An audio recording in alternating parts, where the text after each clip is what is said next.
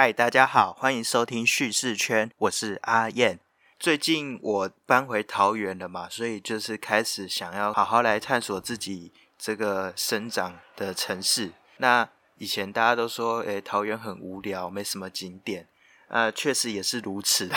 但是近来开始越来越多的一些规划跟建设啊，让我们看见桃园有很多隐藏在地方的故事。那也因此让我们慢慢发现，其实桃园很有聊。那今天我要讲就是关于一条很神秘的铁路，但是对桃园人来说又是非常日常的铁路。那个铁路叫做桃林铁路。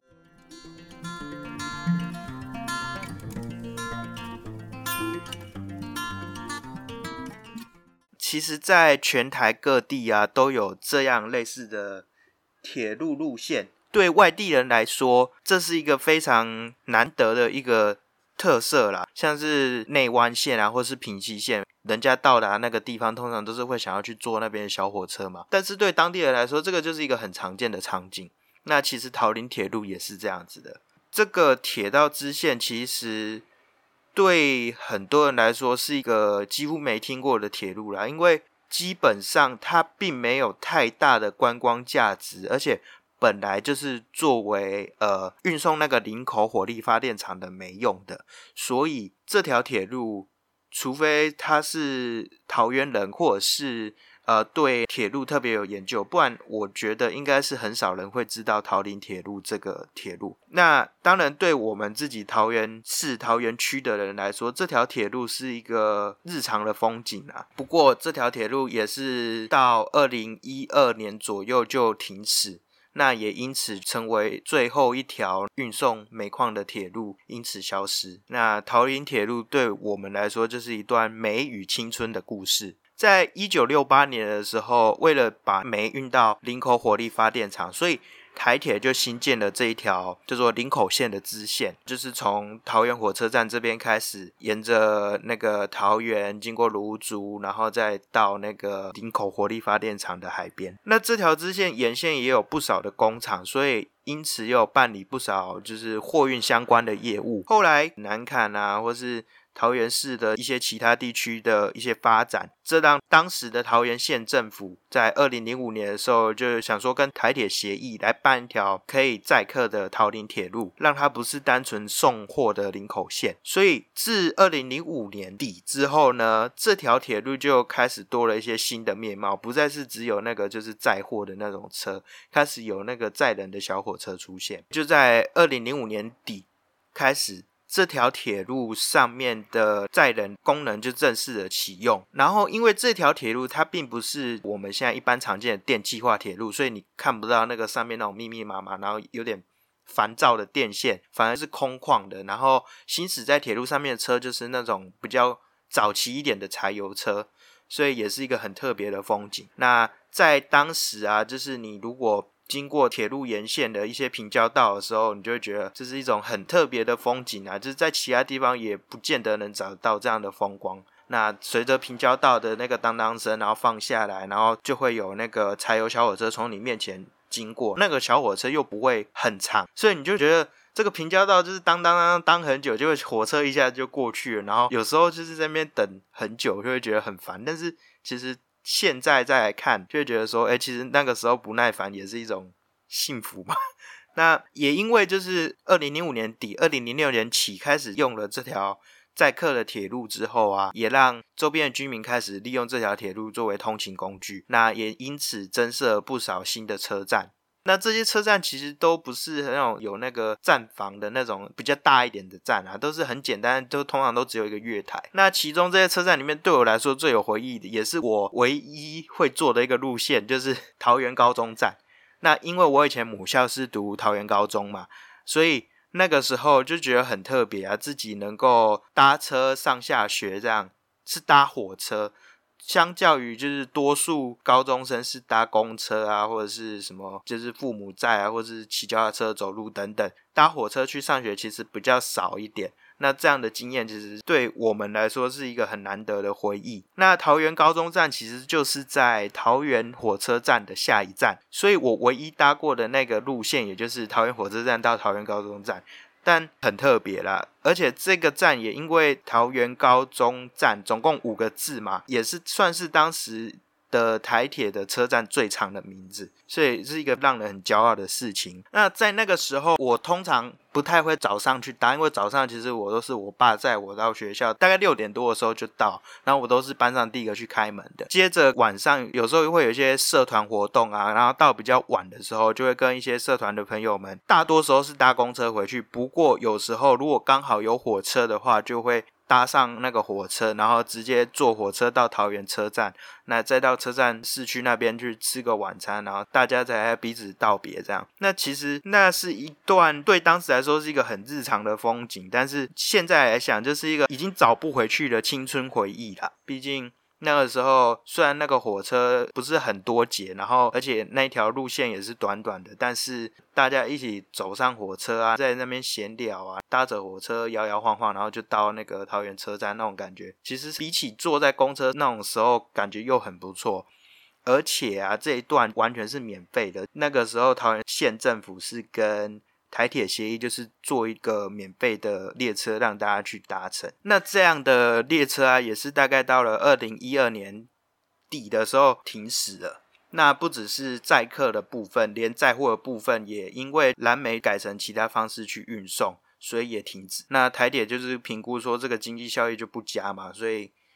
这条路线就这样因此而废弃。我们那个时候也差不多二零一三左右，就是从。高中毕业，所以可以说这条铁路是跟着我们一起毕业的。那就这样子，这条铁路在废弃之后，过了很很一段时间，其实都是处于一个荒废的状态。我大概在大二还大一的时候，反正就是有再来这边看过。那个时候那铁路是被封住了嘛，然后下面都已经杂草长到就是快盖过铁路了。直到就是我大学也差不多可能大三、大四快毕业的时候，这条铁路重新变成叫做。桃林铁马道，那以一个脚踏车道的方式做活化。那这个脚踏车道是比较单纯的脚踏车道，不是那种像是什么深澳铁道自行车或是旧山线铁道自行车那种有一个特殊的车让你走在铁道上那种，而是很单纯的脚踏车道。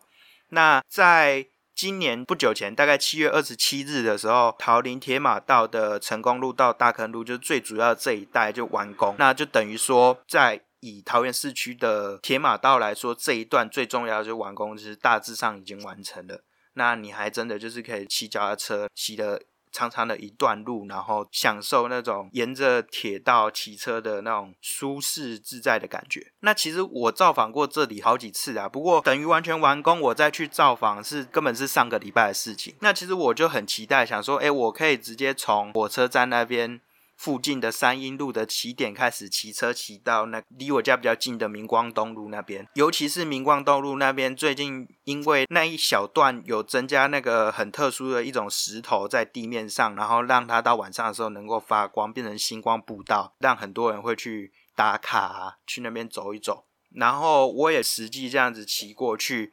那当我骑脚踏车骑在那个木栈道上面的时候，听到那个很像类似那种火车。驶过铁轨的那种声音的时候，就好像青春的感觉都回来了，好像就是回到记忆中那个时候搭上火车，然后跟这社团朋友一起这边聊天，然后搭车去桃园车站的那种感觉。那其实现在的这个桃林铁马道，虽然让人觉得一个很休闲、很自在的地方，也让人重温了那个。青春年华，但是我觉得它还是有很多地方值得让它去做的更好。这个桃林铁马道，我不确定是不是完全完工了，还是之后还会再继续再修建，因为我觉得还有很多问题啊。第一个就是它的路口有点偏远，那桃林铁马道的路口它是位在三阴路，它并不是一个离火车站很近的地方，也不是在主要干道上，所以。这不是一个很方便的位置，而且附近也没有 U Bike 站。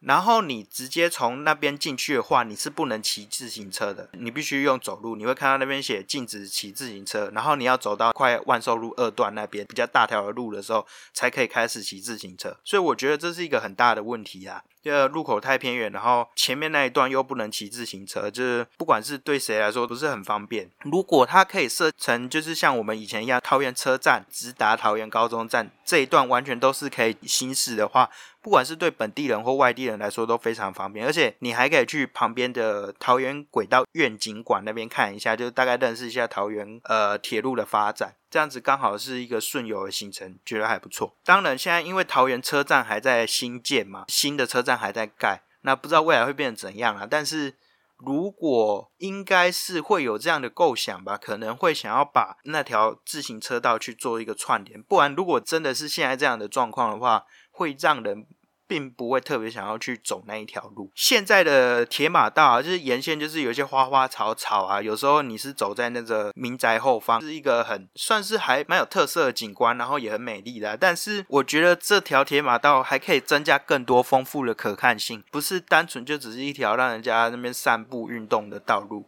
应该是可以在沿线增加一些解说牌，大概说明一下，哎，这里。曾经桃林铁路的历史，然后或者是说做一些相关的装置艺术，然后让人家能够认识到这条铁道过去，甚至在以前的那些旧车站的地方都给它设一个点，可能是补给站啊，或者什么，就让人家能够了解到，哎，这里曾经有个车站这样。然后除了那一条，就是真的是不是很长的星光大道之外。也可以多增加一些指示牌，让人家知道你其实沿着这条路啊，你大概转个弯，你就可以到桃园市区的哪个景点这样，然后带动一些观光发展。像是啊，你如果骑车，大概骑快要到桃园高中站之前，你会经过一个桥嘛？那个桥过去之后，就是桃园人的后花园虎头山。所以其实从市区骑车骑到虎头山，然后在虎头山那边玩好之后。再继续骑车，可能往下一个景点走。我觉得这样子是一个非常好的规划，然后整体规划起来的话，就会让桃园比较有趣一点，而不是说，哎，怎么桃园都很无聊，没地方玩这样。然后啊，因为这条铁路最一开始的设计是从桃园车站直接直达林口发电厂，那个是已经是在海边的地方了。那有没有可能全部重新打造，变成一条，诶，从车站直通海边的单车道呢？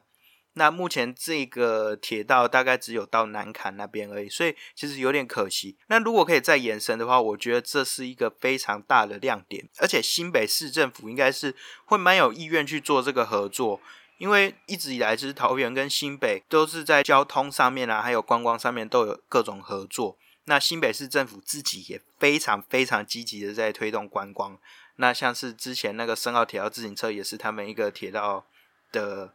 呃，旧铁道的改建的一个亮点嘛，所以我觉得如果可以的话，这样子两地政府的合作打造出来的路线，应该是一个不会输给深澳铁道自行车的非常大的呃观光的量。那这些是一些我自己简单小小的看法啦。那如果你是本地人，甚至是跟我一样，就是以前曾经搭过这条铁路的人，我觉得你可以再试试看走一下这一段路，虽然。到比较后段的时候，人会很多，你就会看到一大堆人走在自行车道或是自行车骑到人行道上面。但是走这一段路，你就可能好像可以去感觉到那种呃回忆吧，就是好像找回青春的感觉。然后啊，如果你是外地人的话，我觉得这条路也很值得去走一下。就是你来到桃园，特别是桃园市区，然后你不知道有什么好玩的，你就可以先从火车站那边下车嘛。然后先到铁道院景馆那边看一看，先到那个什么七七艺文地那边看一看，再骑上脚踏车骑到呃桃园高中站附近之后呢，那再往呃虎头山的方向走去走步道啊，然后甚至走到环保公园那边去欣赏整个桃园市景，非常的美丽。至少这一小段就是我刚才讲的那些景点，这样加起来至少可以玩个半天，应该差不多啦。那后面的铁马道那边你继续骑下去的话。沿线也可以再转接到南凯西自行车道啊，或者是再转过去那个最近又有新建一个什么梯田公园那边啊，其实沿途都是蛮多那种很舒适、很惬意的休闲的景点啊，也让桃园有比较多一点观光资源。所以如果你是外地人，然后想要比较放松，然后想要深度的去感受桃园的话，我觉得走这条天马道也是很值得的。那如果你听到这个，你觉得很有兴趣，然后想要来认识比较多东西的话，也可以就直接私讯联络我，然后我可以来安排一下一个小小的小旅行。这样，如果人多一点的话，顺便还可以就是直接用一个团这样。好啦，今天其实要讲的东西很简单，因为上个礼拜走过这个桃林铁马道，让我还蛮有感触的，所以就是简单跟大家分享一下这一条神秘，但是对在地人来说是很日常的风景。然后我自己在早上的时候有写了一下文章啦，所以其实你稍微看一下文章，搭配这个 podcast 一起听的话，其实更能够有感触。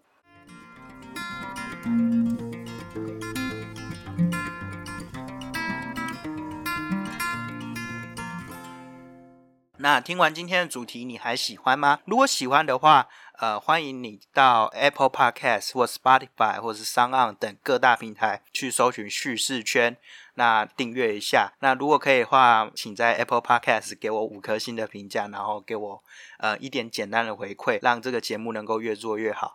然后呢，呃，因为其实我一直都有在做一个问卷啊，就是希望大家能够听完这个节目之后，能够给我一些回馈。那在下方的资讯栏都可以找到相关的一些连接，你就可以直接点进去，然后写给我一些你的想法。此外呢，觉得我这个节目做的很棒，也可以透过下方连接直接，呃，很简单的方式直接赞助。然后最后啊，想要跟大家说的事情是，因为其实叙事圈这个节目，我当初的设定是想要分享故事嘛。那目前大概就是以地方的故事。然后还有我自己的一些可能经验分享，还有人物故事为主。像上一集我就找来我大学同学来分享他在韩国留学的故事。那其实我觉得你有任何故事想要跟我分享的，都很欢迎你直接私讯我。那不管是透过 FB 或是 IG 都可以，直接私讯我之后呢，我们可以约个时间，然后直接录一集 Podcast，或是甚至可以直接写文章加 Podcast 都可以。我想记录的不一定要是什么大人物，就算是一些很平凡的故事也可以。你自己的生活经验啊，或是你的兴趣什么都可以。那今天的节目大概就是到这边，我们下次见。